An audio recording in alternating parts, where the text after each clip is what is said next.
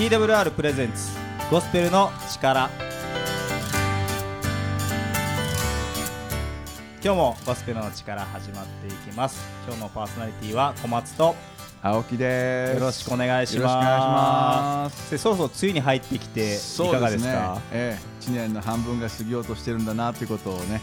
実感する時ですね。そうですね、なんかこの半年がどうでしたか？なんかどんな半年のでしたか？どんな半年半年だったか、うんいやもう気づけばっていう感じなんですけど。僕もそうですねでもそうですねあっという間にここまで来てしまったなっていう感じですね,、そう。ねなんかこうどこでもドアでいきなり6月になったような感じがするんですよね僕そう。は どこでもドアでいきなり こんにちは6月ですねそうですね。あっちゅう間でしたけどね。そうですね、はい。もう残り半年もあっちゅう間なんですかね。そうですね。そしたらもういきなりクリスマスとかね。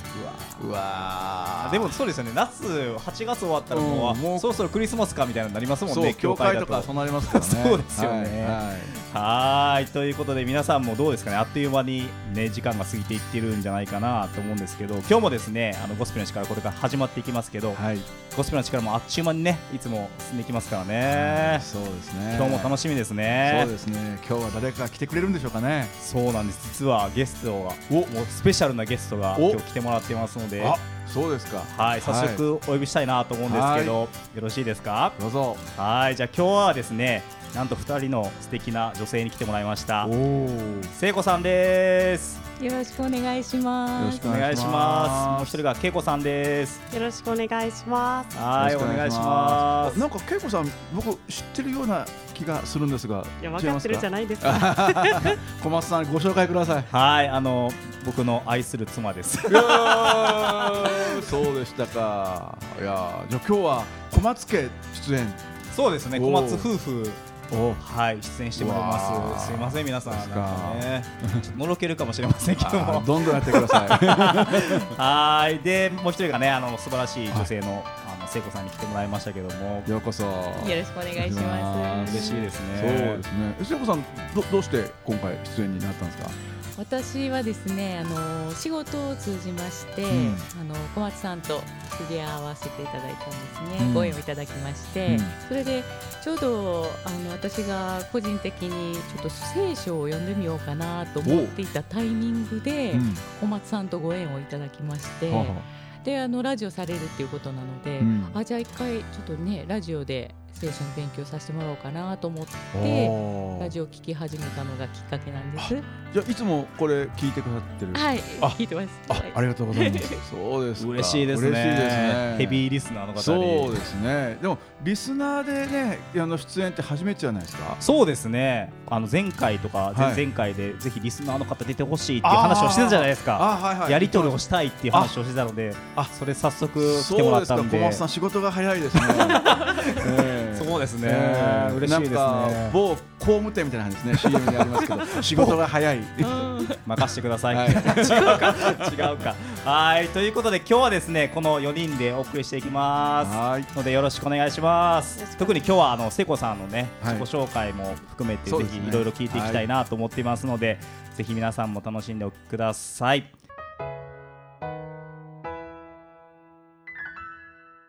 ということでですね今日はあの聖子さんと恵子さんに来てもらいましたので少しお二人から自己紹介してもらいたいなと思うんですけどまず聖子さんお願いしてもよろしいですか？はい、と私は40代で子供を一人育てております、中学3年生の息子がおります。で、えっと、一人で子供を育てているのでなかなかにいろいろと大変なことがありまして、いろんなところにね解決の答えとかをはい。探し続けるような日々を過ごしておりまして、まあ、その中で聖書に出会っはい。て、まあ、小松さんと出会って、はい。わからないことがあれば小松さんに聞いたりはい。して、えっと仲良くさせてもらってるうちに気がついたらここにいるという感じなんですけれども。で でいつもラジオを聞いていてその青木先生のね映画のお話とはいかを伺いますでしょ、そうするとあこういうねあのレイヤーを通した見方があるんだなとかっていう、その情報がどんどんと自分の中で蓄積されていって。うん例えば日常で何かが起こった時にああああいうふうにおっしゃってたなってこうはい。いうところで使えばいいんだなとかはい。思うようなあのことがどんどん増えていってで青木先生に一度お目にかかりたいなと思っておりましたので今日はとても嬉しいです。ああそれはもう光栄でございます。まあちょっとしっかりと中にたくさんもので食べていただいて 飲んでいただいても小松さんしっかり出してあげてくださいね。は。はいい、ぜひねインプットだけじゃなくてアウトプットもね 大事ですからね今日アウトプットしてもらえたらはい嬉しいですね、がとうござい嬉しいですねでも。そうですねねえすごく嬉しいですね、えーこういうことがあるからラジオは楽しいですね。そうですね、はもう青木フィルターを 装着されてる方なのははい。い。後ほどですねもう少し詳しく掘り下げていけたらなと思っておりますので。はい。はい。よろしくお願いします。じゃあ恵子さんも自己紹介お願いしていいですか？はい、小松優太の妻です。稽古になります。はい、えっ、と年は今年41になります。普段はフリーランスで美容師をしています。で心斎橋でお店を借りてお仕事を一つしてるのと、あとは福祉美容という働きをしていまして、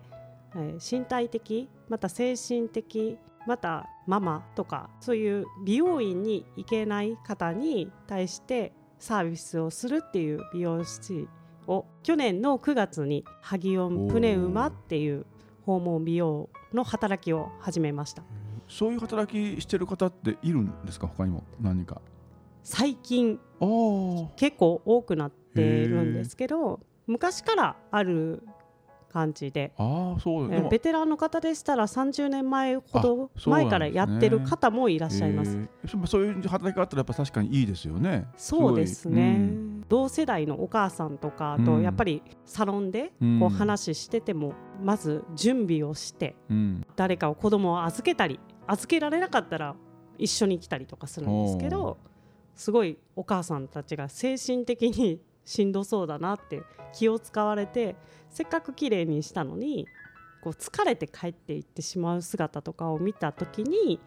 何か自分自身でできないかなとかうん。美容師は20年やっているんですけどその中で障害が持っている家族の方とかお子さんとか、まあ、そういう方々と接する機会が結構多かったので何か自分に何かできることないかなと思ってああなるほどね。始めました。はい、いや小松さん素敵な奥さんじゃないですか。そうですね本に。当に素晴らしいもう妻ですよはい いやいやそうです感謝ねで。すもうっていう話で言ったらこれだけで終わっちゃいますので。そうですねは はいい。ということでですね、あの今日はこのお二人に来てもらいましたけども、今日は聖子さんねいいわゆるこのリスナーとして聞いてくださりしかも今日出演されてるってことですが今どんなお気持ちですか？いやだからね、ええ。あの動いてる青木先生を見るとねなんか不はい思議な感じがしてまして。ああそうですか、えーねありがとうございます、ね、先ほどお昼をね、はい。ご一緒させていただいたんですけども、あのお昼いただく前のあのお祈りとかねはい。私初めてだったので、あそうなんですか。ええで本だったかちょっと忘れたんですけど、うん。クリスチャンの方がね、うん。お昼を食べる前にうん。お祈りをしていたら、あのお店の方がね、うん。なんか追加の注文か何か持ってこられて、はい。お祈りしてる姿が分からへんのかっていうようなねことが書いてあったのを見ててあそんどういうふうに処理されるのかなとか思ってたんですけど、うん。今日まさに、祈りの、ね。え最中に来られて。どうされるのかなと思ってたら別に普通にね止まっええてまた普通に始められたので、ああこんなもんだったんだなっていうなんか、はい。あんなに怒る必要もない 話やったまあまあそうです。ねだってふ分かりませんからね。でこの人は何してんだろうと思いますから、それだったらまずその人をね、うん。バイトの人が来た時にあありがとうとか言って、うん。受けてから、はいじゃあまたモード切り替えるみたいなね、うん。のでいいかなっていうのは僕なりにそう思ったっていうか、うん。あ子供の頃うちまあ言ったらうちの母親が強烈なクリスチャンだったんで、レストランとかああいうラーメン屋に行っても、大きな声でお祈りするんですよ。愛する天皇お父様みたいなね。だからそれがすっごく恥ずかしくて嫌で。で祈ってるとかそしてあれ持ってくるじゃないですか、うん。それでも気にせずそしてこの食事をとかなんとかをとかこの後の時間をとか言ってから、やめてくれよもうそんな、もうじゃあありがとうぐらい言ってそれから祈ってよと思ってたんですね、うん。そういう、はいそういうことから自然とそうなりましたかね、はい。それもずーっと晩年までされそのご挨拶を。あいやいや、まあ、あのそれはもう僕がやめてって言あって。ー。でもなんかねその結局まあ私はだからクリスチャンの2代目なんですけど、初代の人たちの中には、うん。その周りのいろんなこと気にせずなんか神様の前に向かう時はその瞬間こうなんか特別な時間それはそうなんですけど、一種こうなんかトランス状態に入ったかのような感じになっちゃう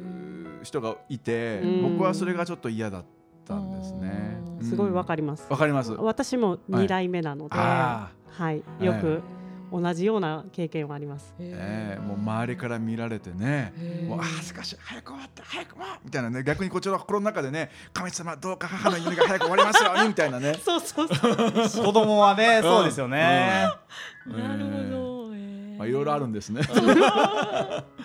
こうして来ていただいてこんな感じでやってるんですけどどうですか？こうイメージと。あどうですかね、うん、イメージしてたどういうふうに取られてるのかなとかっていうのをイメージしたことなかったんですよ、もうお話に夢中で、なので特に何も そこに関しては思うことはないんですが、は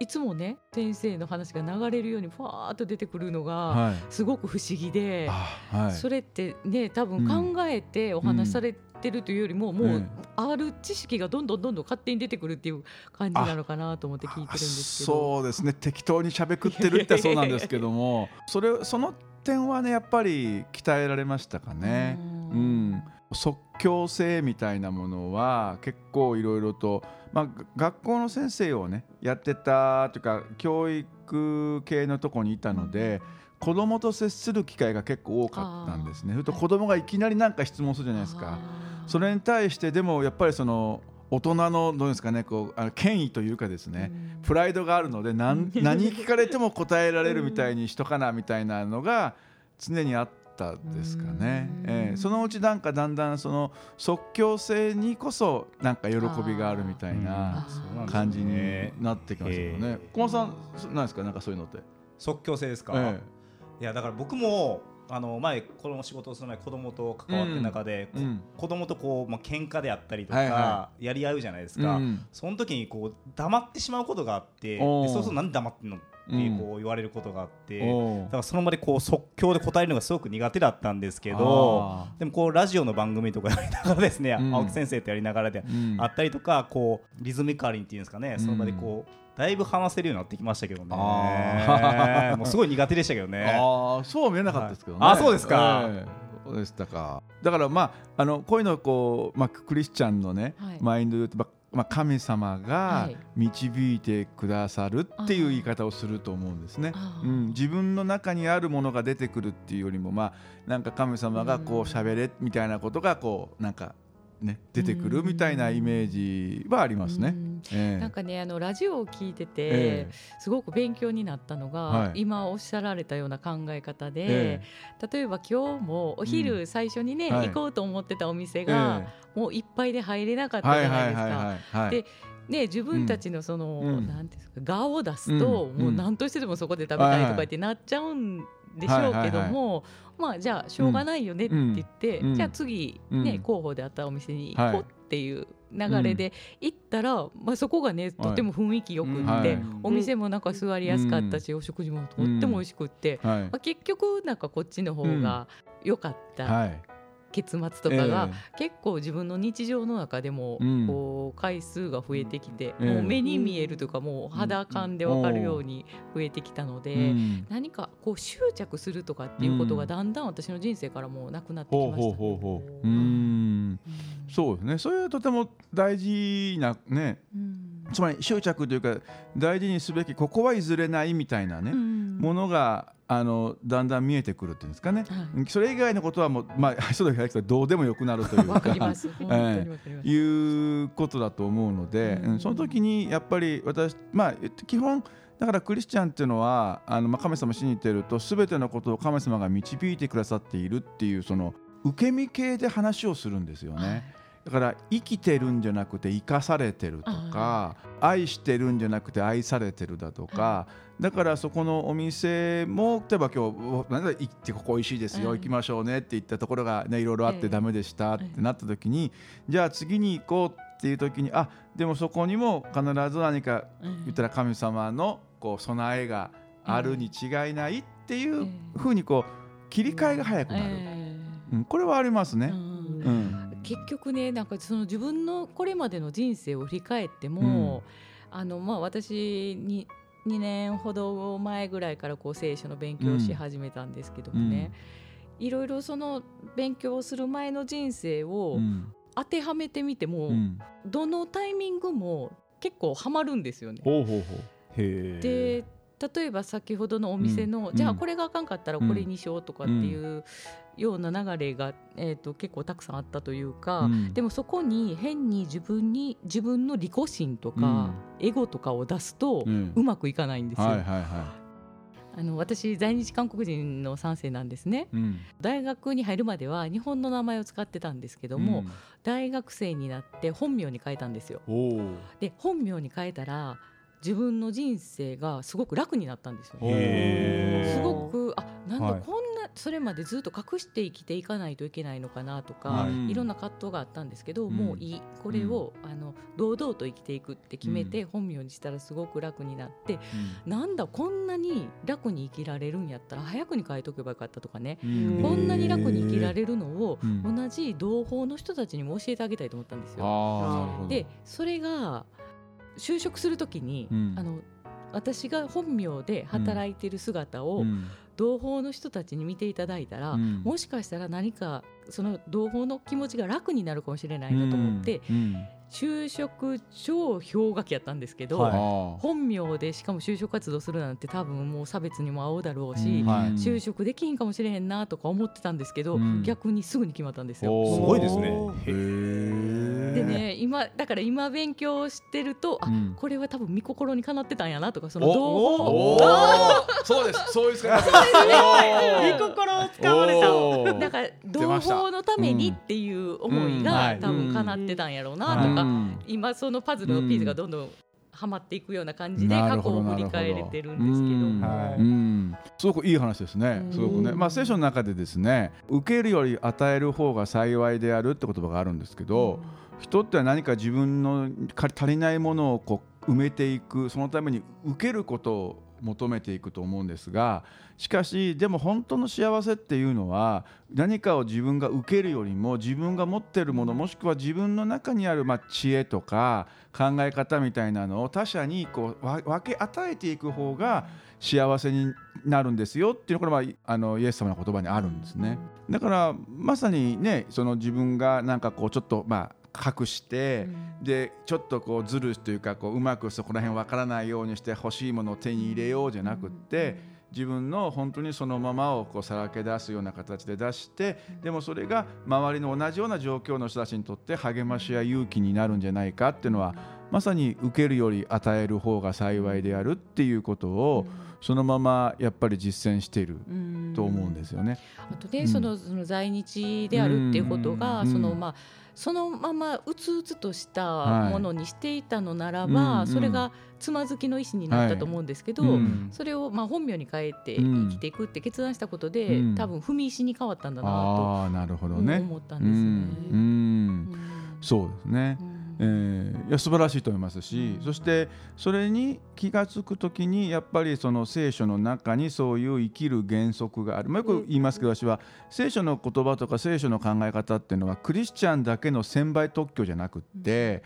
実は全ての人たちがそういう考え方やそういう生き方っていうのをしていくと生きる上での知恵としてそれが用いられるっていうのが僕のやっぱり一つたどり着いたあの牧師としてもたどり着いた一つのやっぱり結論なんですよね。わかります、ね、はい。ね、だからこそその源泉である、まあ、神様に触れるとか、イエス様を信じてクリスチャンになるとかっていうと、もう自然にそれが、まあ、できるというかそのことに意識的に意味を持って学ぶことができるってなるので。するとクリスチャンって素晴らしいですよねってこうなんかなんていうんですかこう宗教を押し付けたり伝道しましょうとかそういうことじゃなくてもっと言うとこうなぜそれが必要かっていう部分にの答えとして、うん。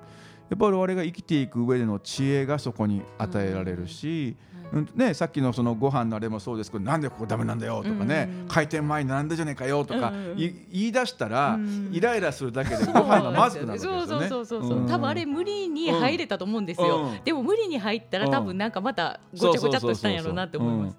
料理が遅いとかね、なんか差別してるんかとかね。そうですね。うん。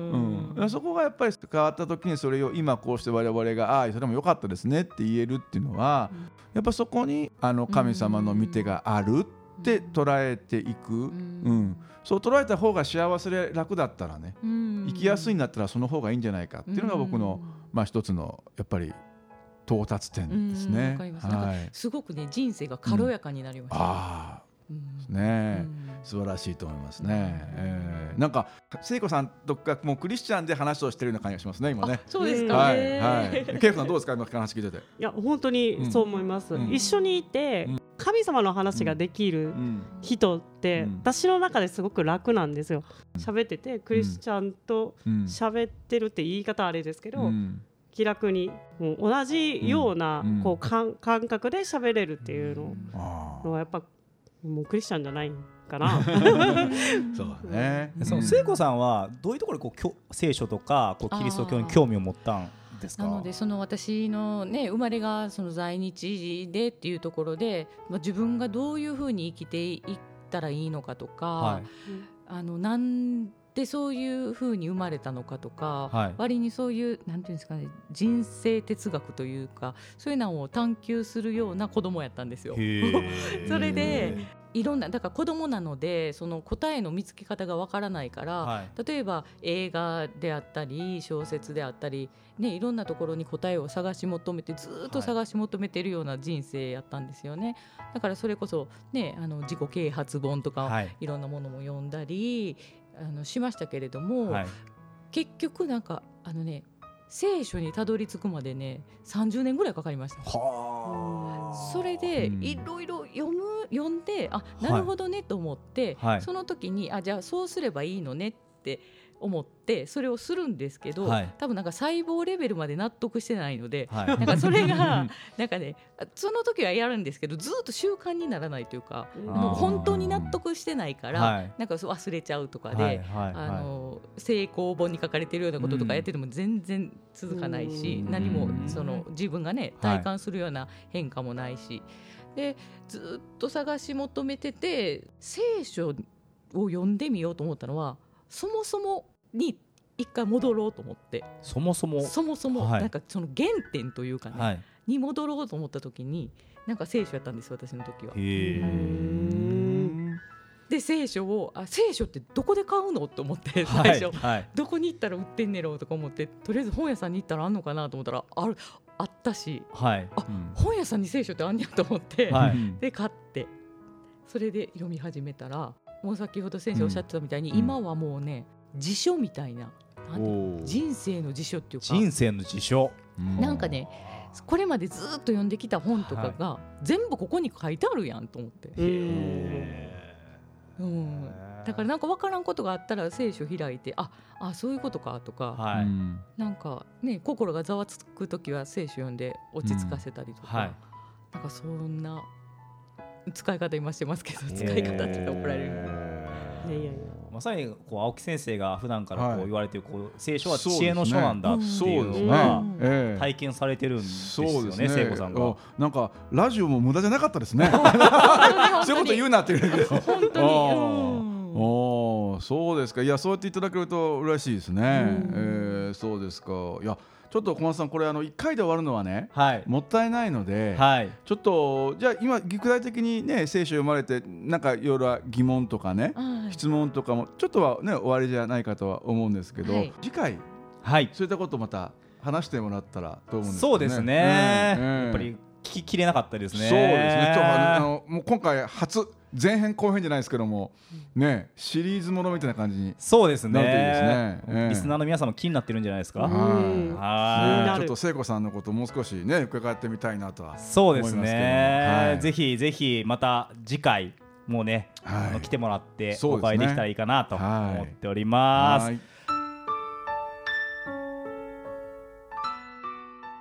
はいということでですねゴスペルの力もうあっという間でですねこういう時間になってしまいましたけども前から青木先生がねぜひ対話したいって言ってたのが今回実現しましたのでそうですね。ぜひ他のリスナーの皆さんもですね私も出てみたいとかこういう質問があるんだっていうことがおられたらですねぜひご連絡ください。聖子さんみたいにですね番組出演してもらってですねこういう対話形式で番組進めていけるかなと思いますのでぜひご連絡をください。でどこに連絡したらいいのか思われましたよね。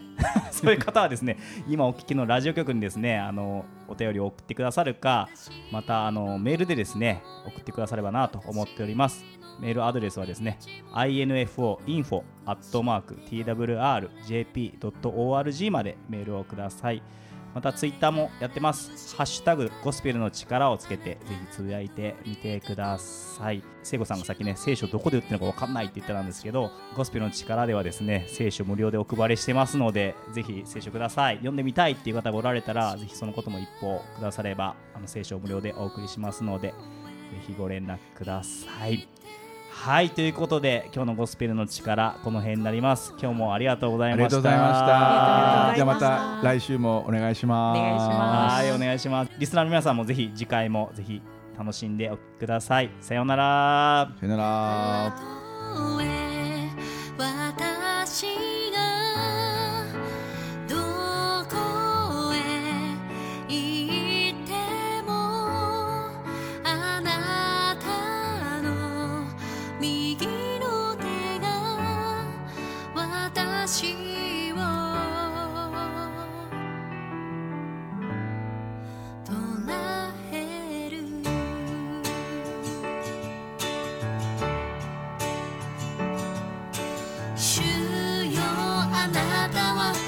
私を探り全てを知